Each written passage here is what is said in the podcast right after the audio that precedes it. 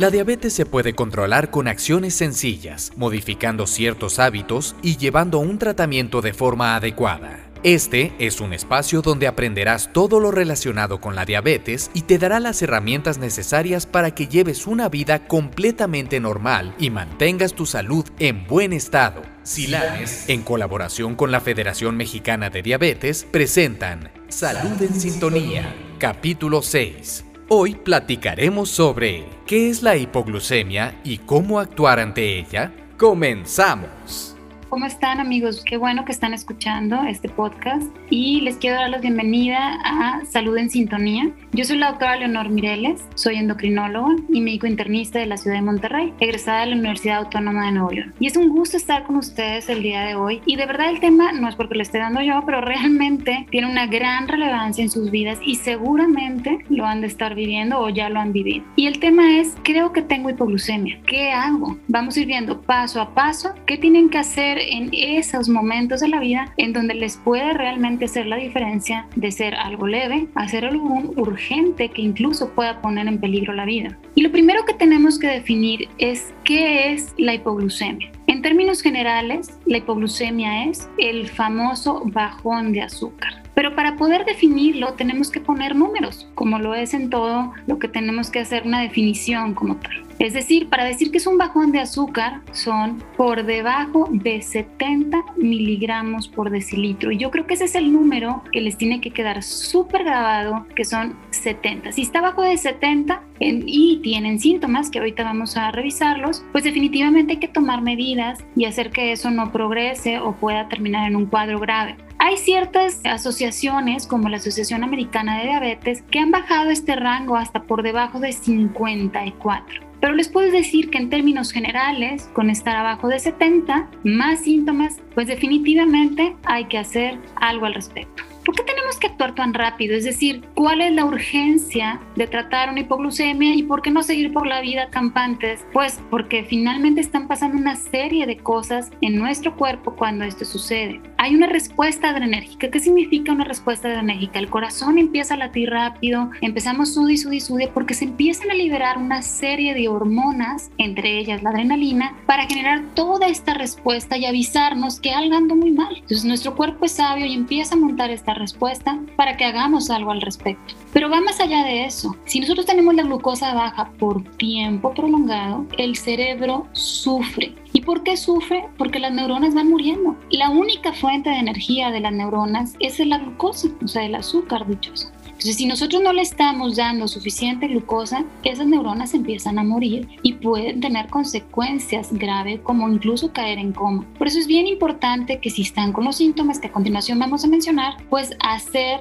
lo correcto, que precisamente es lo que vamos a mencionar, qué es lo que tenemos que hacer. Ya hablando a largo plazo, una glucosa baja, si están teniendo bajones y bajones y bajones de azúcar de forma frecuente, se empiezan a inflamar la capa interna de las arterias que se y esa capa interna, conforme va generándose esa inflamación, pues también me va haciendo que se vayan tapando. Es decir, si se tapan las arterias, en el corazón se llama infarto, en el cerebro se llama embolia. Entonces va más allá de solamente me siento mal. Fíjense todas las consecuencias que tienen los bajones de azúcar, de tal forma que por eso hay que actuar rápido. Ahora sí, ¿qué se siente? ¿Cómo puedo saber que estoy teniendo un bajón de azúcar? Son varios síntomas. Lo importante es el conjunto de ellos. Pueden presentar visión borrosa, palpitaciones. ¿Qué significa palpitaciones? Que pareciera que el corazón se me va a salir por la boca. Late muy rápido. Sudoración fría. Empiezan sube y sube y sube. Dolor de cabeza. Hambre. Es decir, cuando la glucosa está baja, el cuerpo se quiere defender. Entonces, obviamente nos hace ir a buscar alimento. Debilidad y mareo. Cuando tenemos todo este conjunto de síntomas, pues entonces hay muy claro ya un algoritmo que debemos de seguir. Y es justamente lo que les voy a platicar a continuación. Si ustedes tienen estos síntomas, lo primero que tienen que hacer es checarse la glucosa. Y recuerden el número clave, ¿se acuerdan cuál era? Abajo de 70. Si la glucosa está abajo de 70, entonces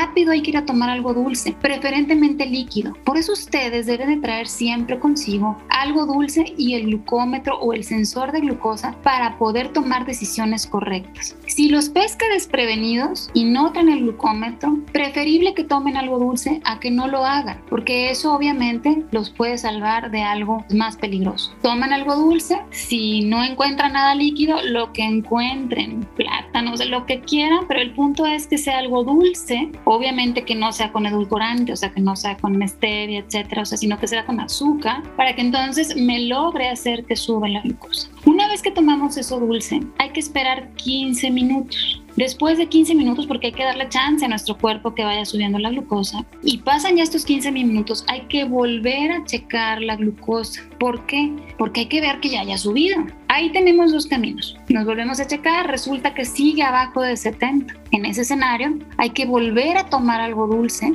para hacer que la glucosa suba. Después de eso vuelven a checar después de 15 minutos y corroboran si ya está arriba de 70. Si no es así, hasta tres veces van a hacer este mismo proceso de tomar algo dulce para ver que suba del 70.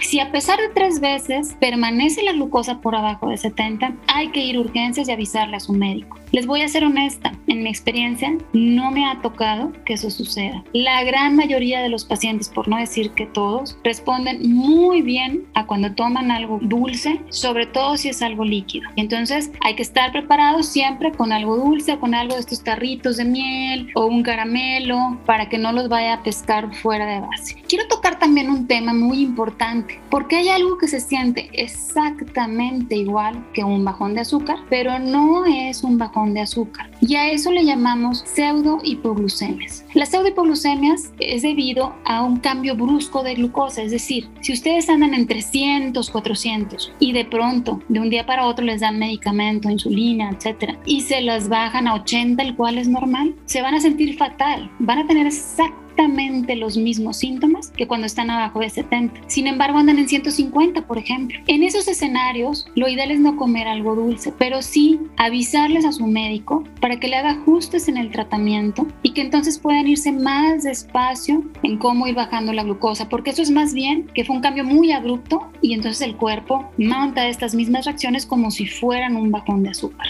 ¿Qué hay de las hipoglucemias inadvertidas? Que también se las quiero mencionar. Las hipoglucemias inadvertidas significa cuando alguien está teniendo bajones de azúcar muy frecuentes, el cuerpo pierde la capacidad de avisarles. Todos estos síntomas adrenérgicos que sube la frecuencia cardíaca y que sentimos palpitaciones y que sudamos frío y todo, eso es donde el cuerpo nos está avisando. Pero cuando hay bajones y bajones y bajones de azúcar, el cuerpo pierde esa capacidad de avisarnos. Y para cuando nos avisan, resulta que se desmayan, pierden el conocimiento porque ya traen glucosas en 15 o bajísimas. Eso es algo muy peligroso. Entonces, en esos escenarios donde tienen hipoglucemias o bajones de azúcar, en donde alguien más los tiene que ayudar para que puedan recuperarse, a eso se les llaman hipoglucemias severas. Y generalmente son secundarios a este tema, en donde ya el cuerpo pierde esa capacidad y para cuando les avisa ya están bajísimos. En esos escenarios es importante contar con una inyección de glucagón que lo venden en lugares donde venden cosas para diabetes o en Estados Unidos. Y esa inyección de glucagón lo que hace es algún familiar o alguien que esté entrenado al respecto es venir a inyectarse para que ustedes reviertan ese bajón de azúcar